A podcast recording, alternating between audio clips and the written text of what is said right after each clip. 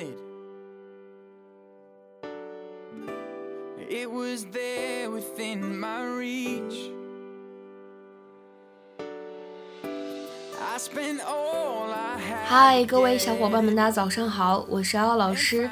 前两天呢，因为突发喉炎，嗓子一下子失声了，所以呢没有办法录音，给大家带来的不便深感抱歉。今天的话呢，我们来学习这样一段对话，来自呢《绝望的主妇》第一季第十六集。How long have you been sitting here? I don't know. Five minutes, give or take three hours. How long have you been sitting here? I don't know. Five minutes, give or take three hours. How long have you been sitting here? I don't know. Five minutes, give or take three hours. 你在这儿坐了多久了？我不知道，五分钟或者是三个小时。How long have you been sitting here? I don't know. Five minutes. Give or take three hours. 整段对话当中呢，我们首先注意一下 sitting sitting 当中呢会有一个美音浊化的处理，可以把当中的这个 t 发音呢会轻微的偏向一些的的感觉。sitting sitting sitting don't know 当中呢有一个不完全失去爆破，应该读成 don't know don't know。再来往后面看，give or 可以选择做连读，会变成 give or take give or take。然后呢，这个 take 和 three 当中呢会有一个不完全失去爆破，我们可以读成是 take three hours take three hours take three hours。 Who is it? It's Edie. Oh, Edie, not now. I'm kind of busy. Hi. Or just come on in. What are you doing?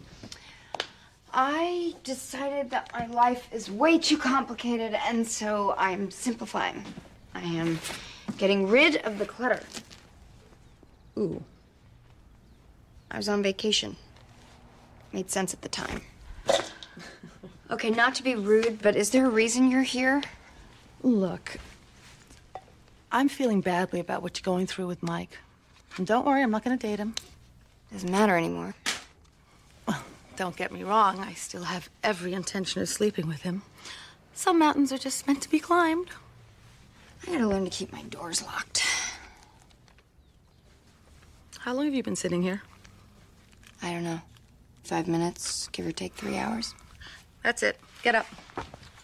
Get dressed. Why? Because you're coming with me. It's time to get wasted. Happy hour started 45 minutes ago. Why would I go anywhere with you? Because that's what normal women do when they get to. 今天节目当中呢，我们来学习两个表达。第一个呢叫做 give or take， 它的意思呢表示的是估摸着大约什么什么什么东西是多少数量，或者说用了多少时间，possibly a little more or less than the amount or time mentioned。比如说下面呢，我们来看一些例子的使用。第一个，It'll be ready at six, give or take a few minutes。六点钟左右就能好，前后呢能差个几分钟吧。这里指的就是前后几分钟的误差这样一个意思。It'll be ready at six, give or take a few minutes。再比如说第二个例子，It cost two hundred dollars, give or take。买这个东西花了差不多两百美金。It cost two hundred dollars, give or take。那么再比如说看第三个例子，There were maybe twenty people there, give or take。那边当时有大概二十个左右的人。There were maybe twenty people there, give or take。 那么在英文当中，这样一个动词短语 give or take，它呢也可以用来指除了什么什么以外，就相当于 aside from 这样的含义。Give or take the occasional argument, my sister and I get along pretty well。除了偶尔的一些争执，我和我的姐姐或者说我和我的妹妹相处起来呢，还是非常的和谐融洽的。Give or take the occasional argument。My sister and I get along pretty well。 那么在今天节目当中呢，我们要来学习第二个表达，叫做 happy hour。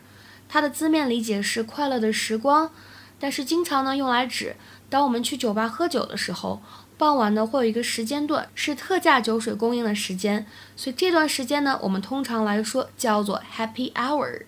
我们来看一下它的英文解释：a period of time usually in late afternoon and early evening, during which a bar or lounge offers drinks or food at reduced prices。比如说，看这个例子：Come on, Martha, it's happy hour. You have to get a drink.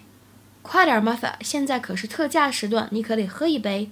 Come on, Martha, it's happy hour. You have to get a drink. 那么今天的话呢，请各位同学尝试翻译下面这个句子，并留言在文章的留言区。我打算今晚下班之后，特价时段去酒吧喝一杯。 这样一个句子应该如何使用我们刚才讲过的这个 happy hour 来造句呢？期待各位同学的踊跃发言。我们今天节目呢就先讲到这里，拜拜。